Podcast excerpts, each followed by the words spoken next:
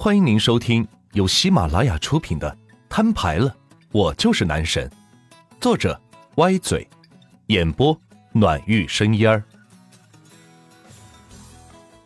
第八十七章。旁边大人看了看万钱，万钱又看了一眼导购员，导购员见到万钱的眼神，于是将柜台上的水递给了家长。这个模型能给我两个吗？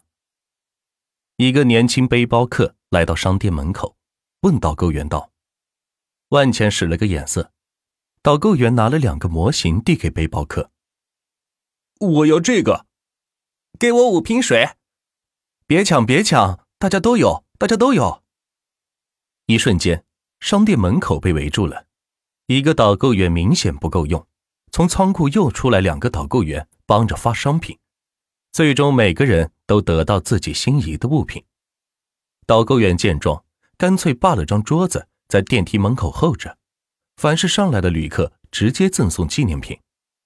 毕竟这里不是市区，不存在多次持续消费情况，所以只要有人买账，他们才不管是谁花的钱呢。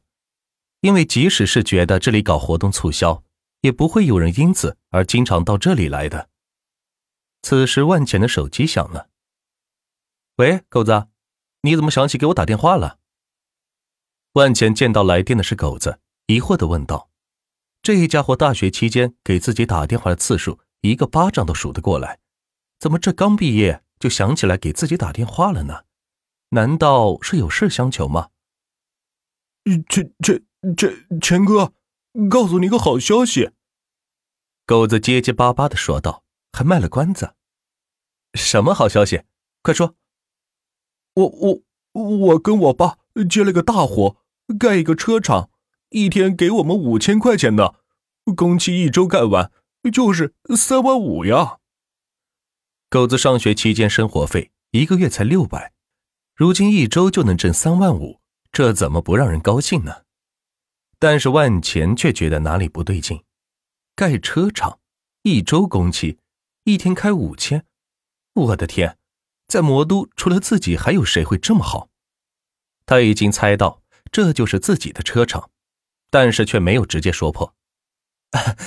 恭喜你啊，狗子，刚毕业就能挣到这么多钱，比钱哥我厉害多了。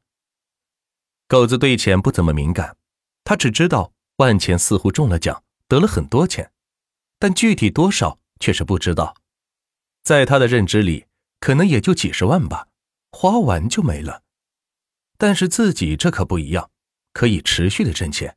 一周就能挣好几万呢，这种活在社会上哪去找啊？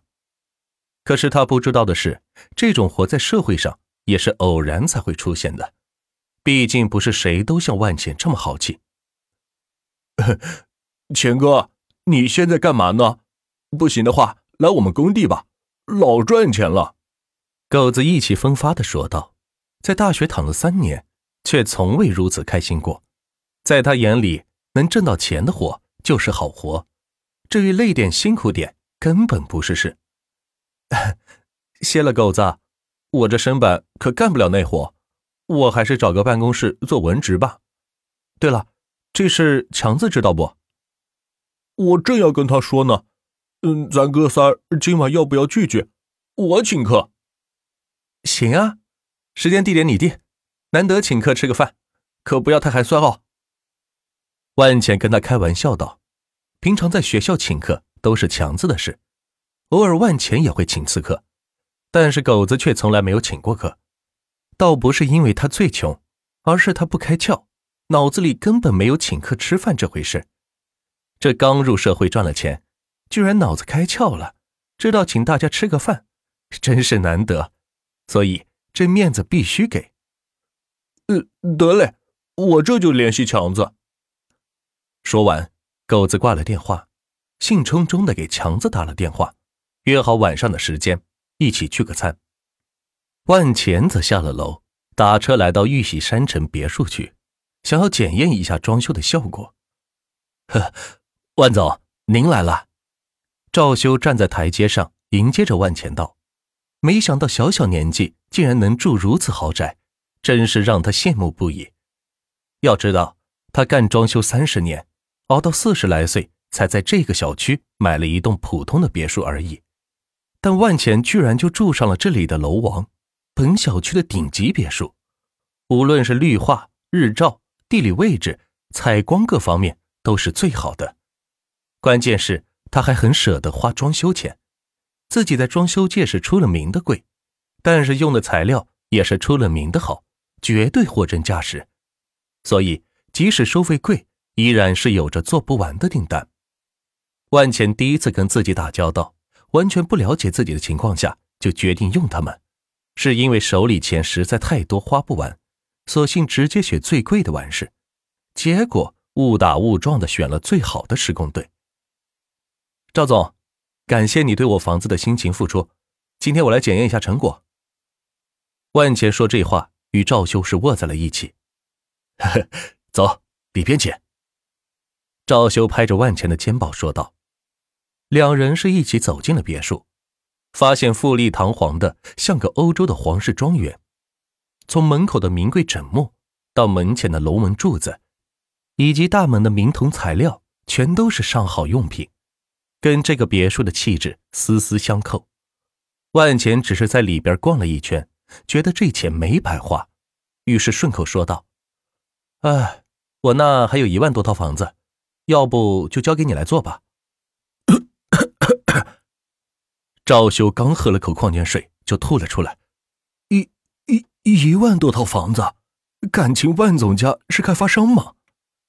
啊，呃，倒不是，就是喜欢买房，别的也没有。万钱摸了摸墙上的高档涂料，可以保证冬暖夏凉。呃，万总真是豪气啊！呃，这样，这是我的名片，以后有用得着的地方，尽管开口，小赵我一定竭力相助。后面这句话完全是客气话，对于万钱还有什么可相助的地方呢？恐怕是想要多多帮助他而已。好，呃，这是旭日的手机号，跟他联系。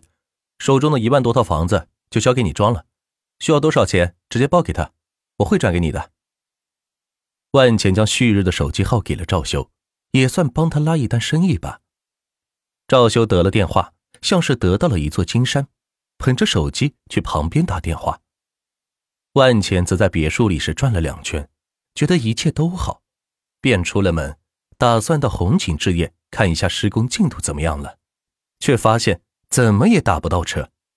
原来这个地方太偏，一般是没人会来这里的。用打车软件叫车，半天也没有司机接单，这可是急坏了万钱。这么远的路，若是没有车，自己岂不是要走过去？正在这时，一个熟悉的身影出现在了万钱的面前，正是鲁达和小可，真是冤家路窄呀。